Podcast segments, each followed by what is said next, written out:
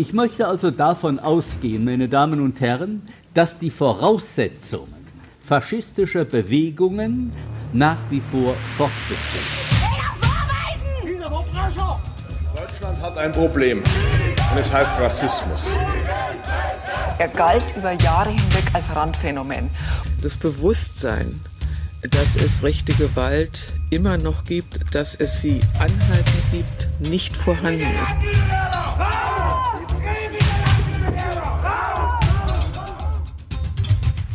Die Hate. Rechte Ideologien. Ein Podcast der Amadeo Antonio Stiftung von Matthias Gödeking und Viola Schmidt.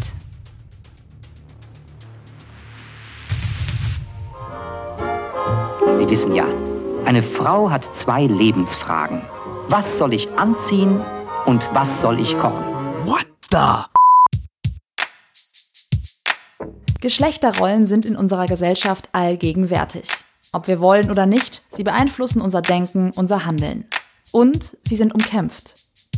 Auch von rechts werden ganz bestimmte Männlichkeits- und Weiblichkeitsideale verbreitet und festgeschrieben. Wir sind als Mann und Frau geschaffen. Wir haben einen Unterschied zwischen der Ehe, die immer noch verstanden wird als eine Einheit aus Vater, Mutter und Kindern. Wenn wir ganz Frau sind, reifen darin, Frau zu sein, bis dahin Mutter zu sein. Für die Nordafrikaner-Exzesse in Köln. Wir, die deutsche Frau, Diese Ideologie heißt Genderismus. In dieser Folge fragen wir uns also, welche Rolle spielt Geschlecht im Kontext rechter Ideologie? Was hat Geschlecht mit der Ideologie der Volksgemeinschaft zu tun? Und wie hängen Sexismus und Rassismus zusammen?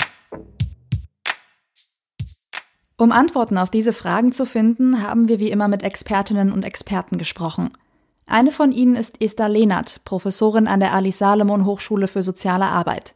Ihr Schwerpunkt Geschlechterrollen und Rechtsextremismus. Wir starten mal wieder mit einer Begriffsbestimmung, Wovon sprechen wir, wenn von Gender die Rede ist? Also Gender heißt für mich erstmal ganz schlicht Geschlecht. Und ähm, Gender als Kategorie oder als Analysekategorie oder Perspektive bedeutet, dass ich versuche, mögliche unterschiedliche Geschlechter mit in den Blick zu nehmen, wenn ich mir Phänomene anschaue. Wir werden nicht als Frau geboren. Wir werden dazu gemacht. Simone de Beauvoir. Der aus dem Englischen stammende Begriff Gender bezieht sich auf das soziale Geschlecht, auf die gesellschaftliche Geschlechterrolle.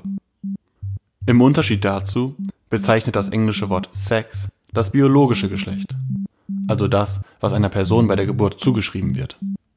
Die Unterscheidung in Gender und Sex macht deutlich, dass Geschlechterrollen kein biologisches Phänomen sind.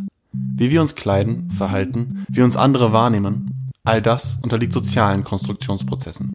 Vereinfacht gesprochen, wir kommen nicht als Mädchen zur Welt und haben automatisch eine Vorliebe für Rosa und Ponys, genauso wenig wie Jungs von Natur aus Fußball lieben und Autos gut finden.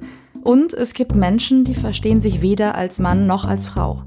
Geschlecht ist nichts Festgeschriebenes, nichts rein Biologisches. Doch nun zur eigentlichen Frage.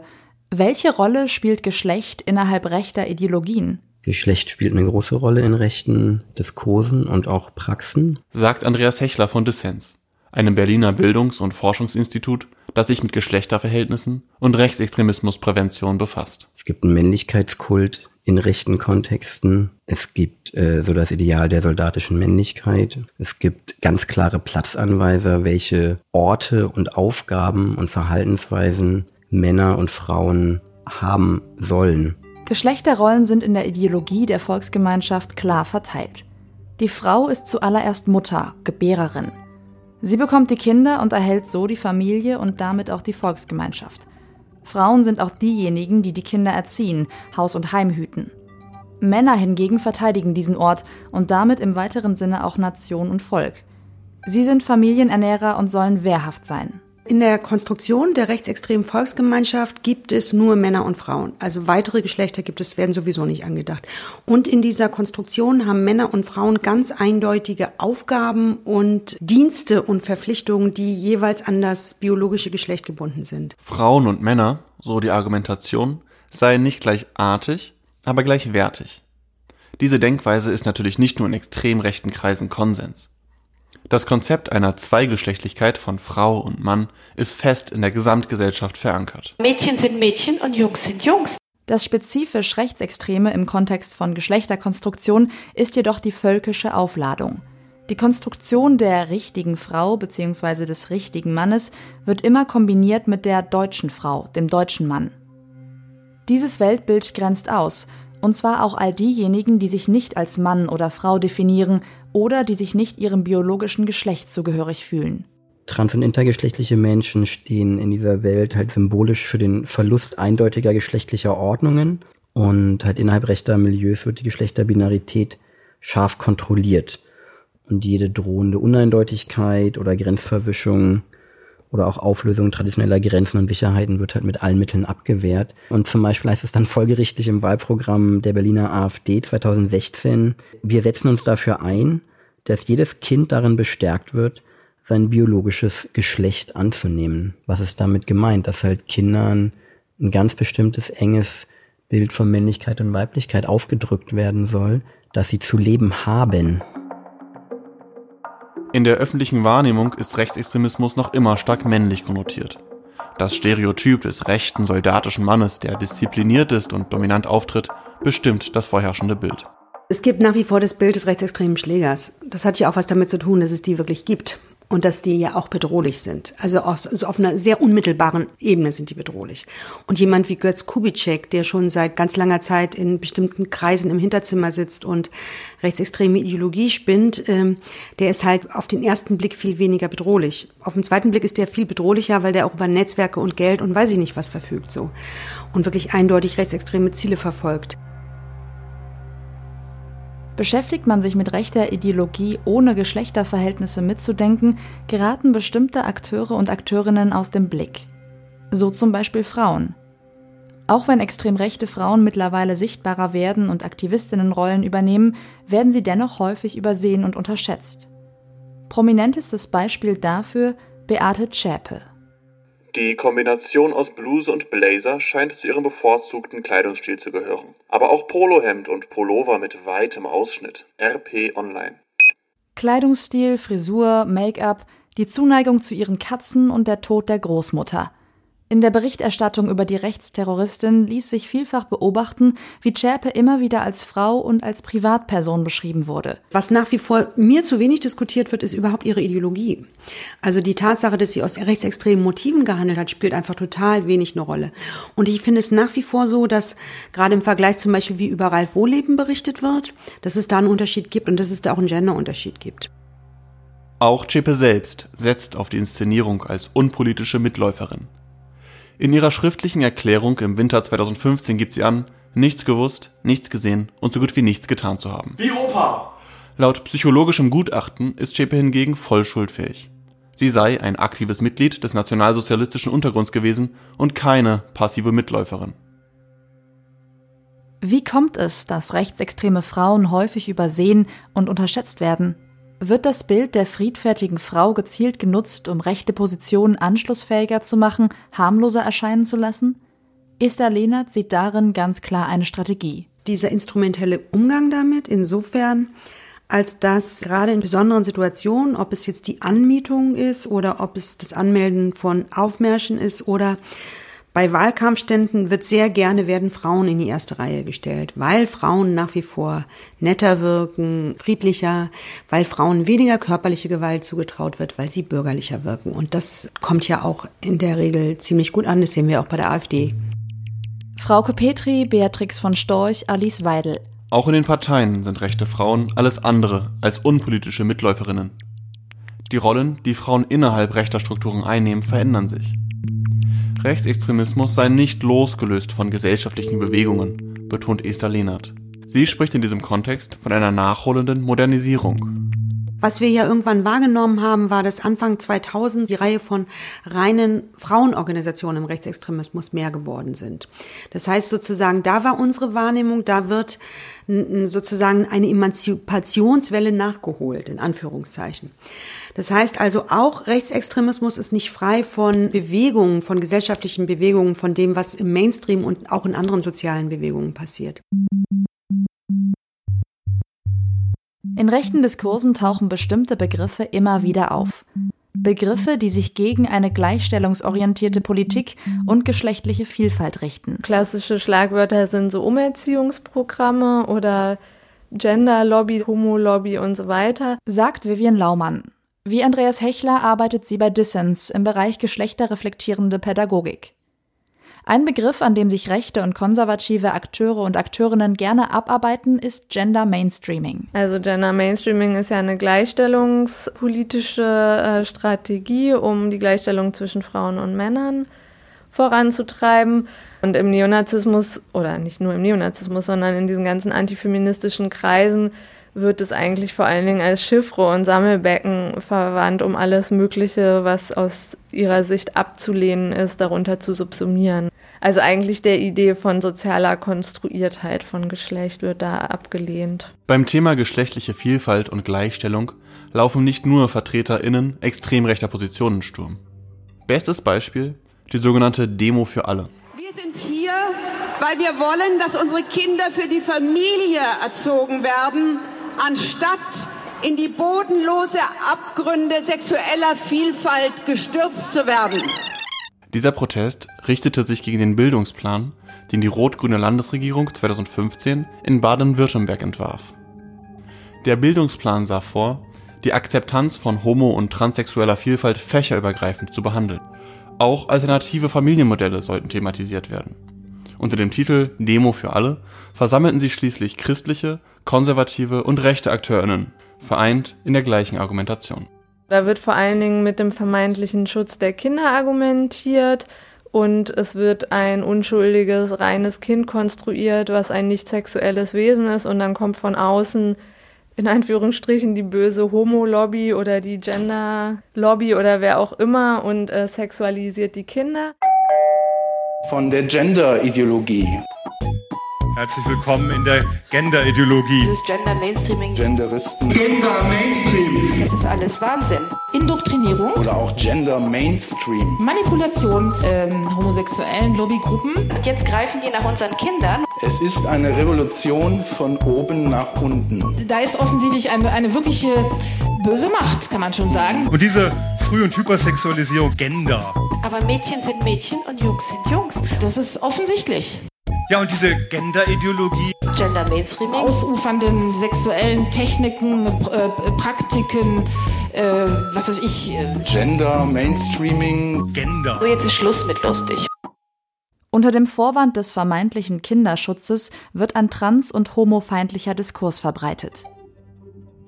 Falsche Behauptungen werden in die Welt gesetzt, Angst geschürt. Das Schlagwort Frühsexualisierung wird zum Schreckgespenst. Da wird so getan, als ob es so ein zentral gesteuertes äh, Gender-Programm gäbe, was Leute ihre, ihr Geschlecht wegnehmen soll. Und in diesen Konstruktionen sieht man ja schon, wie bedrohlich die Vorstellung für diese Kreise ist, nicht von natürlichen Unterschieden auszugehen, indem da solche Bedrohungsfantasien heraufbeschworen werden. Rechte Kreise sehen sich immer bedroht. Der Islam bedrohe das deutsche Volk und die deutsche Kultur. Die Identitären behaupten gar, dass ein großer Austausch bevorstehe und Sarrazin faselt davon, dass Deutschland sich abschaffe. Die eigene Identität scheint stets in Gefahr. Dazu gehört auch die traditionelle Geschlechterordnung. Andreas Hechler beschreibt die Vorstellung, dass Kinder umerzogen würden, sogar umgepolt. Als wäre irgendjemand dazu in der Lage, aber das ist so ein wirkmächtiger Diskurs und dahinter steckt ja auch genau das, ja. Also irgendwas Böses mit einer unglaublichen Macht kommt in die Krippen rein und macht irgendwas mit den Kindern und man hat gar keinen Einfluss mehr darauf. Ja, da, also da wird ja eine totale Ohnmacht auch implizit thematisiert und daraus dann abgeleitet, dagegen müssen wir uns jetzt wehren. Hier zeigt sich, wie eng einzelne Aspekte rechter Ideologie miteinander verknüpft sind. Rassismus, Sexismus und Antisemitismus stehen nicht lose nebeneinander, sondern wirken immer als Ganzes und bedingen sich gegenseitig.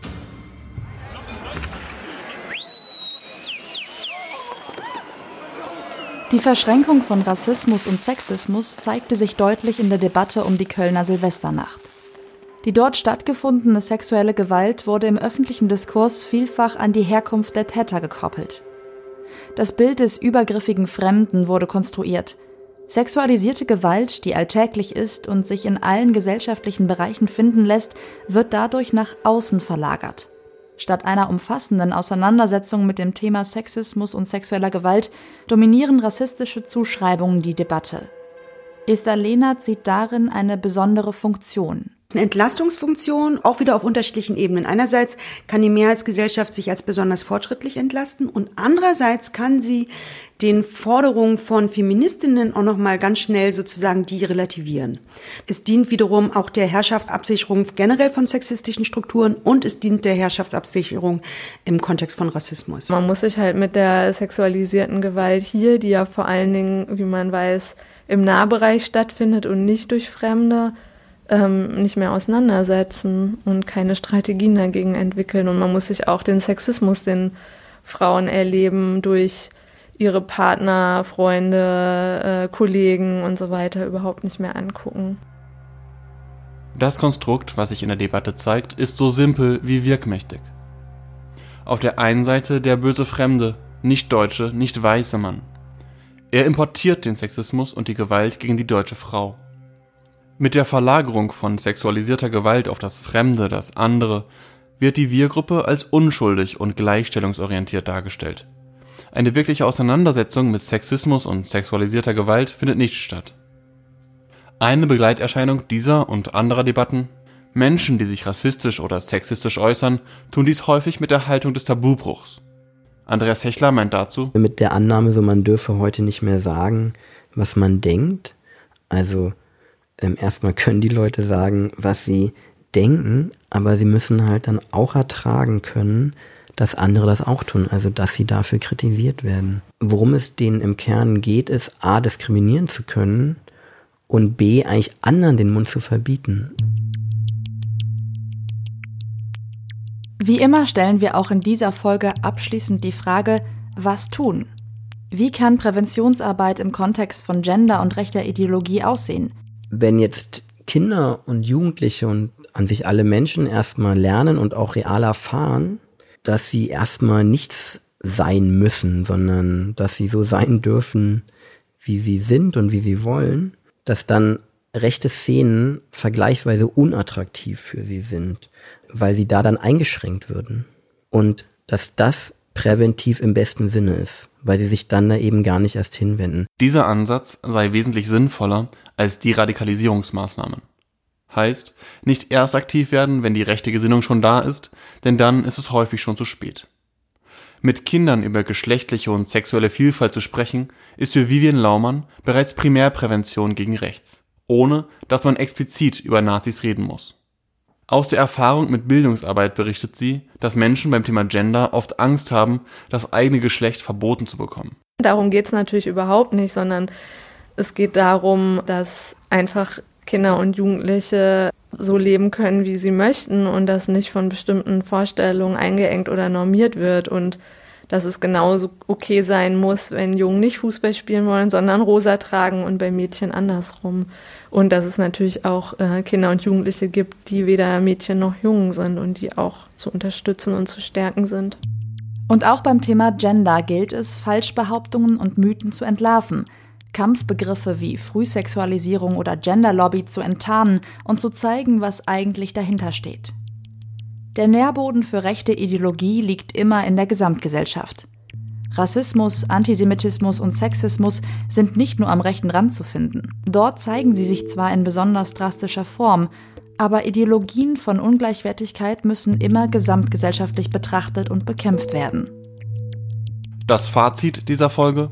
Geschlecht ist eine extrem zentrale Kategorie, wenn es um rechte Gesinnung geht.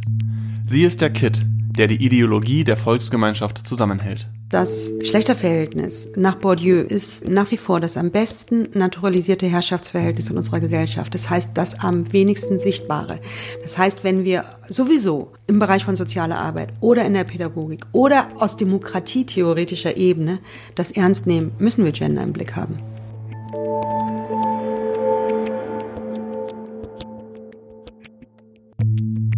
Die Hate, ein Podcast der Amadeo Antonio Stiftung. Konzeption und Umsetzung Matthias Gödeking und Viola Schmidt. Weitere Infos unter debate-dehate.com.